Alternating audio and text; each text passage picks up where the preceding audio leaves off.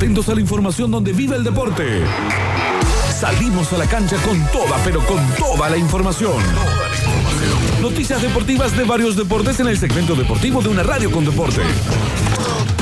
Octaje en Carelli y el Polideportivo de Metrópolis.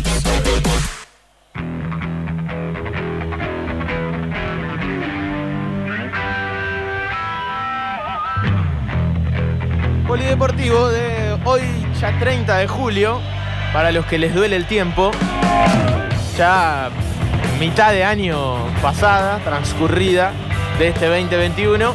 Tampoco es un año que vamos a extrañar mucho, me parece, dentro de unos años. Esperemos que no, ¿no? Que Ah, todo depende. mejore y que digamos, bueno, el 2021 estuvo todo esto. Esperemos no digamos, ¿te acordás del 2021? Qué bueno que estuvo. No, no, no, por favor, por Una- favor, por favor, Un no. apocalipsis zombie. Lo único bueno 22. para recordar va, va a ser ese glorioso título, ¿no? De, de Copa Sí. América. Seguramente eso nos vamos a acordar con. Y la medalla de bronce del rugby.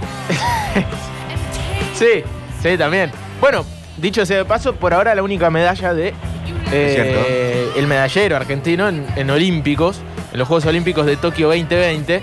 Pero antes vamos a hablar del fin de semana. eh, porque hay un gran fin de semana en la cadena del gol. Vamos a tener sábado, domingo, lunes de fútbol. Con muy buenos partidos aparte. Bueno, eh, rápidamente, rápidamente. Primera división.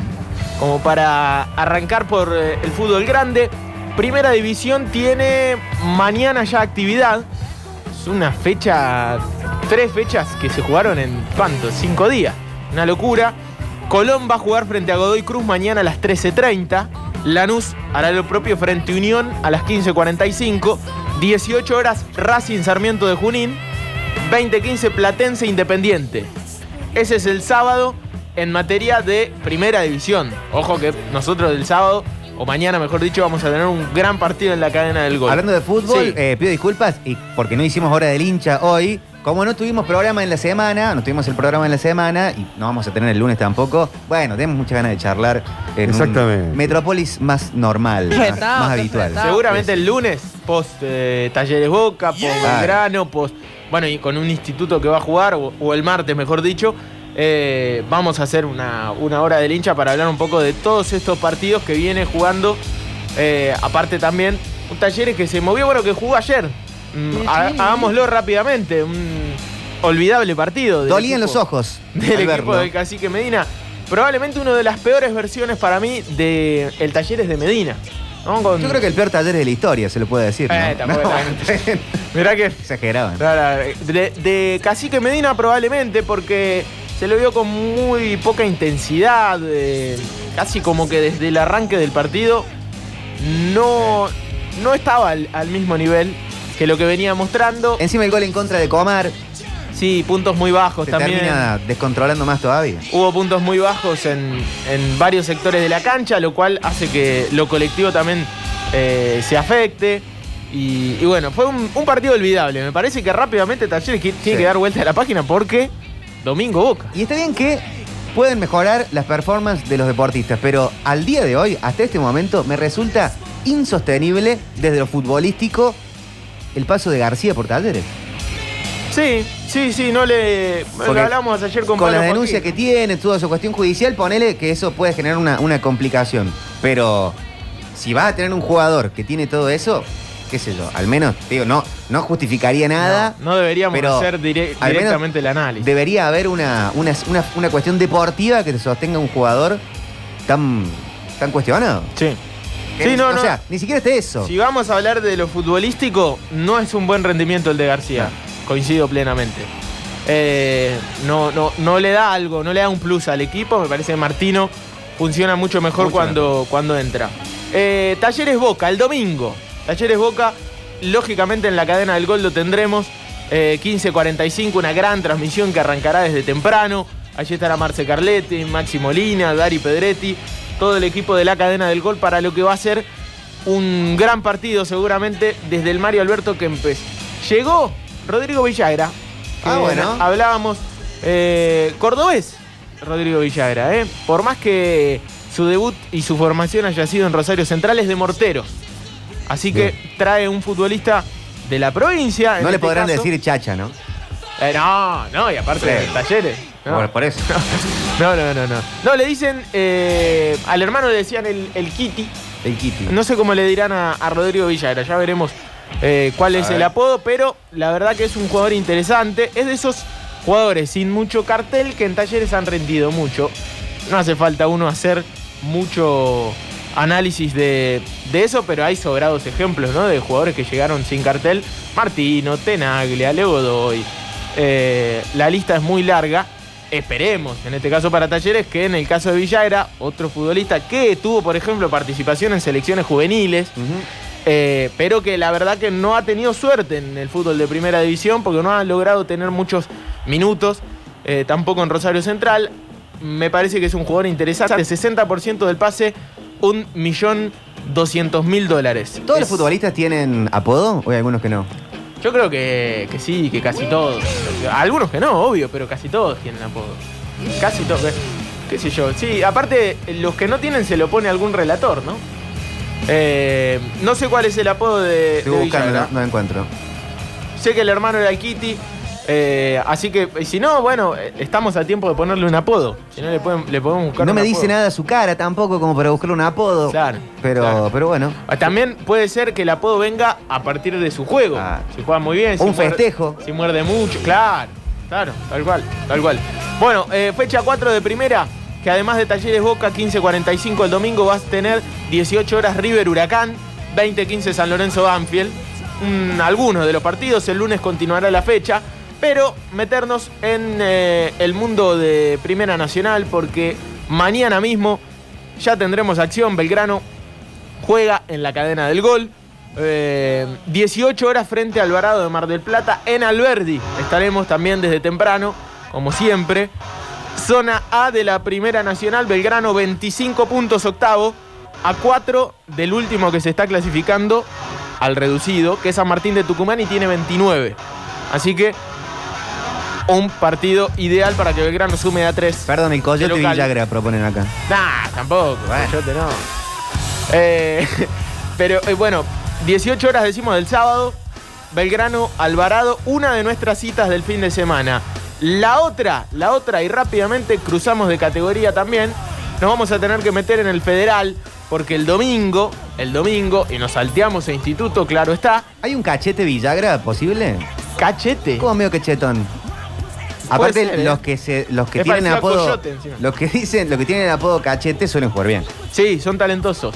Este es Yo un tengo buen- un cuñado que le dicen cachete y juega muy bien al fútbol. ¿Viste? ¿Viste? ¿Viste? Sí, en serio, sí, no joda esto, ¿eh? Los cachetes son, Son tres Ustedes hermanos. saben quién era tres quién- quién fue hermanos. mi abuelo, ¿no? ¿Eh? No, pero serio, La tres. manzana no cae tan lejos del árbol. Tremendo, tremendo. Cachete. Vamos, cachete. Lo cierto es que, bueno, nos metemos en, en el Federal, zona 2. Racing vuelve. Vuelve el domingo a las 15. También transmisión de la cadena del gol frente a Gimnasia de Concepción del Uruguay. Sí. En Entre Ríos, partidazo para un Racing que está muy bien, tiene 30. El segundo tiene 26, el cuarto tiene 20, le saca 10 puntos al cuarto. El equipo de la Tota Medina prácticamente sale de memoria. ¿eh? Va a repetir el equipo que ganó en la anteúltima fecha, claro está, porque en la 14 cumplió libre. En la fecha 13 le ganó 2 a 1 a Chaco Forever y repite ese equipo después de la victoria en Córdoba, ahora para jugar en Entre Ríos. Pero el lunes, el lunes, y como para continuar con un gran fin de semana de fútbol, tendremos Santa Marina Instituto. La Gloria juega en Tandil, lunes a las 15. Así que Metrópolis pasará para el martes y seguramente ahí tendremos una hora del hincha repasando todo el fin de semana Super hora del hincha. ¿eh? de nuestros clubes. Así es, así es. Así que un gran fin de semana. Ah, me había quedado la última que lo leí hace un ratito. ¿Saben por quién preguntó Fácil, podríamos decir, o, o Talleres? Por eh, Jamington Campas. ¿Saben quién es? El volante central de Deportes Tolima que jugaba Ah, un montón. Que le hizo el gol de, de emboquillada a Guido Herrera en esa fall- fallida salida de Talleres.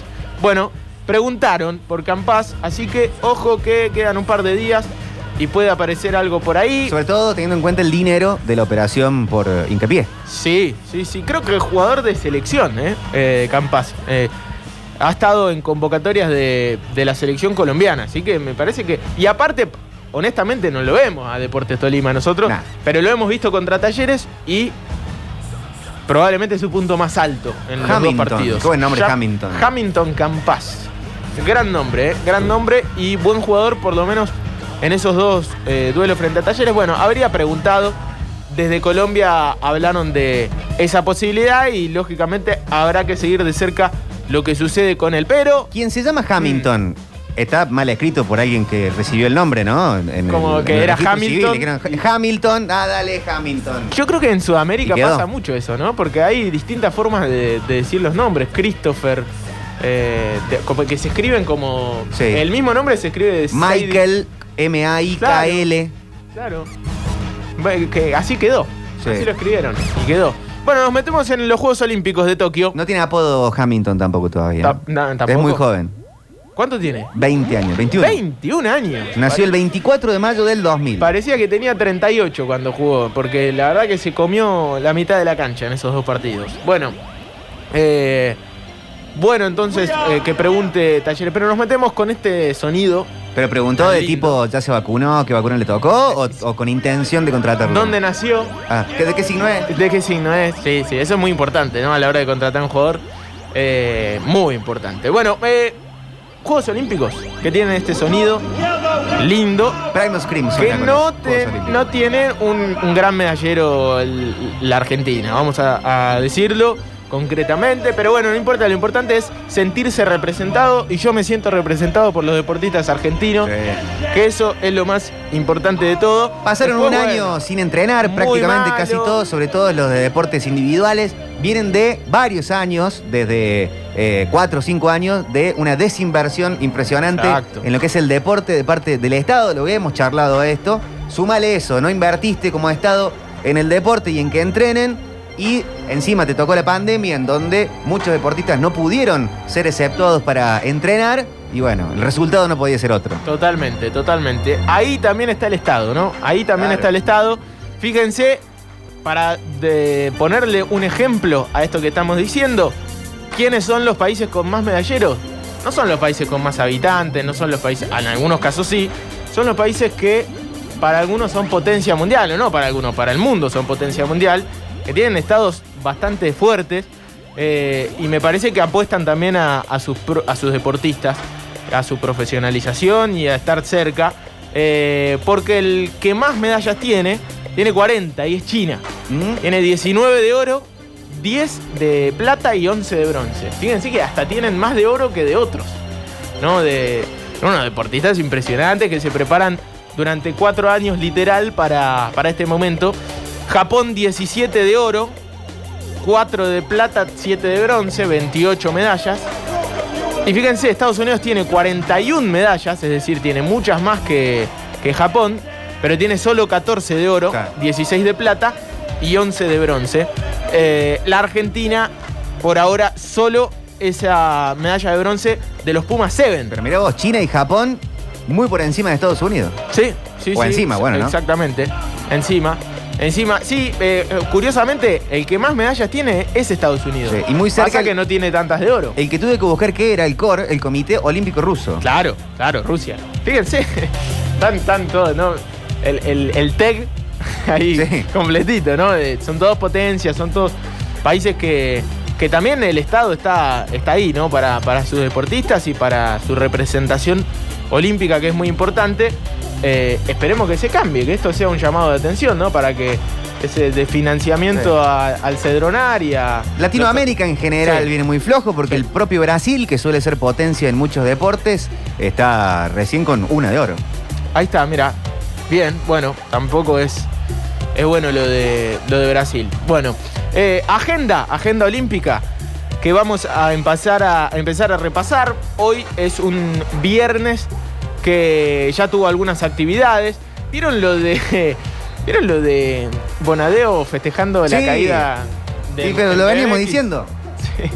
No, bueno, igual para mí tampoco está tan mal.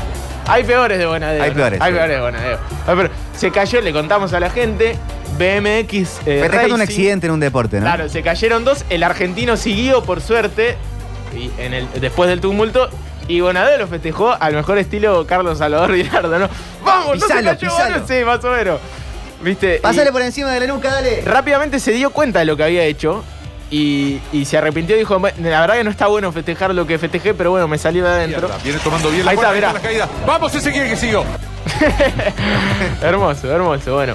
Eh, volei masculino que tuvo actividad esta madrugada. Argentina venció a Túnez en el tiebreak 15 a 8. Sueña con los cuartos de final. Fueron jornadas de mejores resultados, Sí, ¿no? sí. Leona, volei. Totalmente. Leones también, porque esta madrugada jugaron y vencieron 4 a 1 a Nueva Zelanda. Habían caído en el final del partido con India. Eh, Leones defendiendo su medalla de oro, porque son eh, oro de, de los últimos Juegos Olímpicos de Río. Vencieron ahora a Nueva Zelanda 4 a 1, clasificaron a cuartos de final. Ahí también hay posibilidad de medalla argentina todavía. Como siempre, los deportes colectivos son, por lo menos a nuestro país, los que más medallas le, le han traído a lo largo del, del tiempo. No así el fútbol en el último tiempo, porque ya cuando empezamos a hablar de décadas, de lustros, Sí. desde Beijing. fácilmente, sí, sí, sí, 2012, voy a decir 2016. No, 2008. Eh, claro, pero ni siquiera entrar en competencia. Ah, claro, es que hay que ganar los sudamericanos, hay que clasificar desde, desde el Mundial A también. hay Londres una creo que no se posibilidad. clasificó. No se clasificó. 2012 y después siempre fue un desastre. Bueno, estuvo uno de los hijos de Grondona manejando los juveniles en un momento, Humbertito. ¿viste? ¿Qué, más, qué, qué- qué podemos esperar? Humbertito, que acá eh, lo conocemos muy bien, ¿no? Por su paso por talleres en su momento. Sí. Bueno, eh, boxeo femenino, eh, compitió Diana Sánchez, perdió por puntos. Eh, los puntajes y las devoluciones de algunos jurados olímpicos en el boxeo también llaman la atención, ¿no? Como para hablar de ciertos arbitrajes y, y cuestiones que exceden lamentablemente a, la pelea. Hay que pedir el VAR. Decisiones, y bueno, son decisiones, diría Miguel Ángel Russo. Hockey masculino, decíamos, 4 a 1 ganaron los Leones. Eh, natación tuvo actividad esta madrugada también. Santiago Grassi finalizó sexto en su serie en los 50 metros libres. Eh, hizo un buen, te- un buen tiempo y terminó en el puesto 38. Se despidió de, de cualquier manera de, de Tokio, bastante lejos de, de los podios. Fue buenísimo lo que dijo Sí. Delfina Piñatelo. No la después, escuché. Después de, de no clasificar o de tener cierta Ah, que le habló a los haters. Eh, no, no, contó, estuvo muy bueno. Después si lo, si lo podemos encontrar, eh, lo, Dale. que, lo que dijo, porque hablando de eh, perseguir los sueños, ¿no? De la constancia y sobre todo en momentos de derrota. Algo así dijo de que eh, es muy fácil cuando uno gana decir vamos para adelante, eh, persigan lo que quieren, que en algún momento se va a dar. Y dijo, ahora que me ha tocado perder, lo digo igual. Sí, ¿no? sí, Vamos tengo las mismas ganas. Está Eh, bueno, Sí, está Delfina bueno. que es parte de esos atletas que no han tenido, eh, han sufrido la desinversión de parte de los estados y el año de la pandemia, el 2020, sin poder entrenar. Hay un video in- increíble de ella nadando en una pileta Una de pileta. 8 metros. Sí, sí, Sí, sí, sí, horrible. 23.30 hoy las Leonas Y frente a Australia. A Ahí ver, está. ganas de competir ya, digamos, en otro nivel, más o menos a los 12 años, vine al Club Municipal de San Isidro, que sabía que había un equipo de federados, y bueno, ahí arrancó la historia acá. En este equipo de San Isidro es uno de los mejores equipos del país, no en cantidad, sí en calidad. Acá tenemos varios chicos que son campeones sudamericanos y después hay gente que está orillando los primeros puestos. Ahí lo vamos a, a buscar para, para encontrarlo. Es lo que creo que dijo ayer. ante- ayer sí fue cuando bueno, quedó eliminada en, eh, en su competencia. Sí, sí, sí. Bueno, eh, de lo mejor de los Juegos Olímpicos eh, de Tokio en- para Argentina ha sido el, el pedido de casamiento hace un par de Sí. días también, ¿no? Eh, que, que llamó mucho la atención. Bueno, decíamos, hoy las Leonas, esta noche, 23.30, último partido de grupos. Las Leonas de cualquier manera están clasificadas a cuartos de final. Van a jugar esta noche frente a Australia. Ahí también toda la fe del mundo para eh, el seleccionado femenino de hockey sobre césped, más conocido como las Leonas, que nos representan hace muchos años, hace mucho tiempo, de muy buena manera. Son top, top y teniendo probablemente de las mejores jugadoras de- del mundo. En algún momento con la indiscutida eh, mejor jugadora de la historia del hockey sobre césped, como es Lucha Aymar, ¿no? Esto para. No es que lo decimos nosotros porque somos argentinos. Pensé que iba a decir nuestra Sole García. Ah, la Sole García, la, la número 10 del seleccionado argentino, capitana en algún momento, campeona del mundo, crack total eh, y cordobesa, pero, pero Lucha Aymar me parece que llevó Obvio. llevó a que todos queramos mirar eh, hockey, ¿no? También eh, le ponían plus. Es como esos, esos deportistas que acercan no solamente al público del deporte, sino Tal cual. a otra gente. ¿viste? Hay, hay tipos que te dan eh, muchas ganas de ver fútbol, hasta los que no tienen muchas ganas. Y en el caso del hockey pasó lo mismo con Lucha de Mar. Era, era un gusto ver a, Lucha jugar al hockey. Bueno, eh, un poco del calendario olímpico que tendrá poca actividad, es cierto, el día de hoy, mucha en la madrugada, como siempre acostumbra. Mañana ya empieza a haber también mucha actividad de- desde temprano, desde las 12 y 5, claro, parece la noche de hoy, pero concretamente hay que hablar de- del sábado 31 de julio. Eh, Voley femenino, Argentina frente a Turquía. Eh, viene complicado el, tema de- del seleccionado femenino de volei. Eh, hockey, ya cuartos de final, los Leones, pero mañana 21 a 30. Bueno, un poco de el sábado que va a tener mucha actividad también para seguir bien de cerca y empezar a, a tratar de que se dé, ¿no? Alguna otra medalla más, sobre todo con esos deportes colectivos que siempre ponen la vara muy alta y que tienen la verdad que muy buenos equipos para representar bien a la Argentina en los Juegos Olímpicos de Tokio 2020 que se están jugando en julio del 2021 por este terrible acontecimiento mundial que significa la pandemia. Parece, parece que naturalizamos un poco todo, pero la situación es muy rara, ¿no? Todavía hablamos de Tokio 2020 cuando ya pasó Sí, claro. tanto tiempo. Eh, bueno, esto también es parte de la vida, naturalizar. Y juego estas olímpico, ¿no? juego olímpico sin gente Sin también. gente. Es, es- es raro de ver porque Sí. el marco por ahí que diferenciaba todo, por supuesto, ponés los deportistas de élite, pero para alguien que no conoce tanto como es mi caso, era ver ese tipo de deporte en un marco de 50, 60 mil personas Sí. eh, mirando algo que normalmente lo ves en la tele con menos público. Totalmente, estadios eh, llenos y, y también eh, es una fiesta los Juegos Olímpicos, más allá de toda la competencia que se vive alrededor de- de- del deporte de élite y del alto rendimiento, es una fiesta para la gente que, bueno, que la vemos por la tele, de cualquier manera. Hoy, por suerte para los eh, deportistas, pueden eh, hacer lo que, lo que hacen, laburar de alguna manera y representarnos, pero es verdad que le falta el plus que siempre le da al público a unos Juegos Olímpicos que se debían jugar en el 2020, que se juegan en el 2021 y que no tienen un gran medallero argentino, pero que de cualquier manera todavía tienen tiempo para eh, traerse un par de medallas más